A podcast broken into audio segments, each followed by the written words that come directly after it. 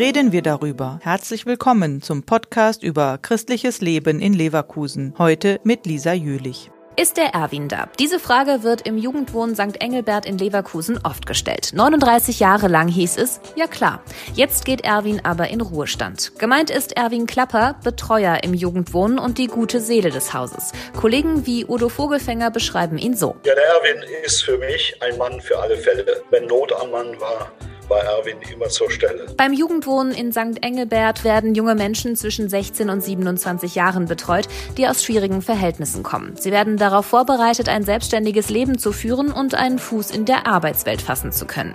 Etwa 1000 Jugendliche hat Erwin Klapper in seiner Zeit betreut. Am schönsten für ihn ist es, wenn Menschen zu ihm kommen, die er vor Jahren betreut hat und sie ihm erzählen, was aus ihnen geworden ist. Wenn ich dann höre, also schön, dass du da bist, das war eine sehr schöne gemeinsame Zeit, die wir zusammen verbracht verbracht haben. Ich bin jetzt, sagen wir, also Professor an der Uni, an der Technischen Uni oder ich leite jetzt einen Supermarkt oder sonst wie. Also das sind schon motivierende Dinge, die ich nicht so einfach wegstreichen kann. Tatsächlich hat Erwin Klapper einmal einen 16-Jährigen betreut, einen sehr schwierigen Jugendlichen ohne große Zukunftsaussichten, der heute Professor an einer Uni ist. Erwin Klappers Kollegen stellen ihm alle dasselbe Zeugnis aus.